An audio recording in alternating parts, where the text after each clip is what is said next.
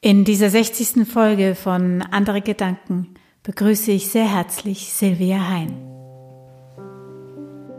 Die Radiesel von unten anschauen, das Zeitliche segnen, ins Gras beißen oder in die ewigen Jagdgründe eingehen.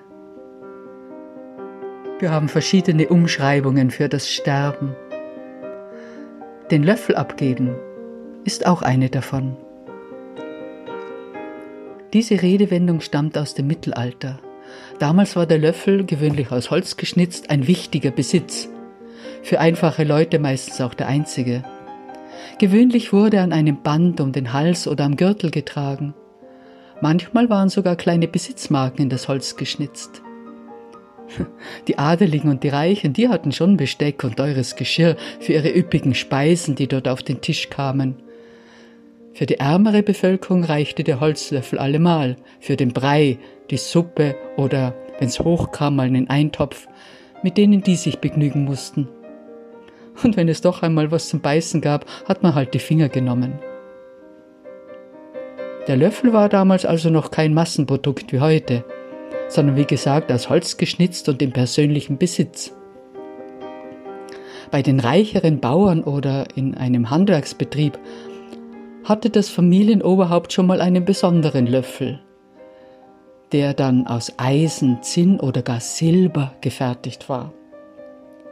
Dieser Löffel war dann ein kostbares Erbstück. Und wenn das Familienoberhaupt starb, bekam meist der älteste Sohn diesen Löffel vermacht.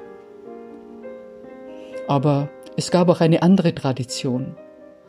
Dort wurde, wenn der Älteste einer Familie verstarb, dessen Löffel an das jüngste Familienmitglied weitergegeben.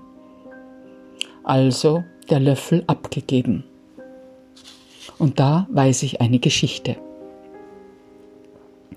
Der Großvater meiner Großmutter, also mein Ur-Urgroßvater, war ein Häusler. So sagte man in Österreich zu armen Tagelöhnern.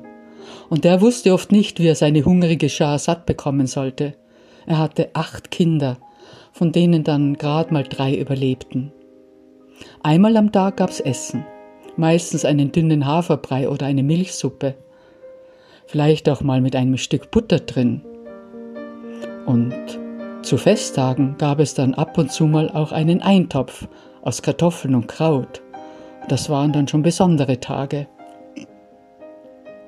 Das Essen kam in einer großen Holzschützel auf den Tisch und jeder hat mit seinem Löffel draus gegessen denn es hat ja jeder seinen eigenen Löffel. Die, die hat noch der Großvater meines Urgroßvaters selbst geschnitzt. Als sich also der Großvater meiner Großmutter zum Sterben legte und die ganze Familie um sein Bett stand, weinte und betete, da winkte er sein jüngstes Enkelkind zu sich, das Annal, das gerade drei Jahre alt war, und er hat seinen Löffel genommen, der auf dem Nachtkastel lag, hat ihn dem Annal in die Hand gegeben und gesagt, den brauche ich nimmer, der ist jetzt dein. Dann hat er das Kind gesegnet und ist nach der letzten Ölung gestorben. Das Annal hat später in eine reichere Familie geheiratet. Die hatten eine Sattlerei und ein gutes Auskommen. Da gab es dann schon Besteck und schönes Geschirr. Sie aber hat den Holzlöffel von ihrem Großvater immer in Ehren gehalten, und er war ihr der liebste Kochlöffel. Und den hat sie an meine Oma weitergegeben. In den Kriegswirren ist er dann aber wohl verloren gegangen. Ich aber, ich habe von meiner Oma auch einen Kochlöffel bekommen, auch einen aus Holz, der mein liebster Kochlöffel ist, und den halte ich in Ehren. Wie ist das bei dir? Hast du auch etwas, was du in Ehren hältst?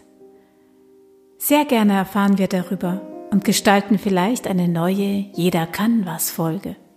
Und vielleicht kennst du auch eine Redensart, über die du berichten möchtest.